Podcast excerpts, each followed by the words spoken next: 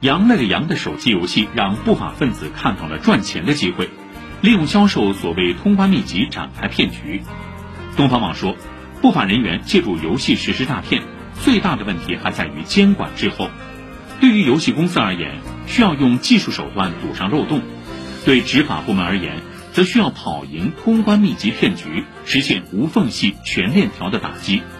只有当监管手段能够一招致命，让不法人员有切肤之痛，才能让骗子没有机会和市场。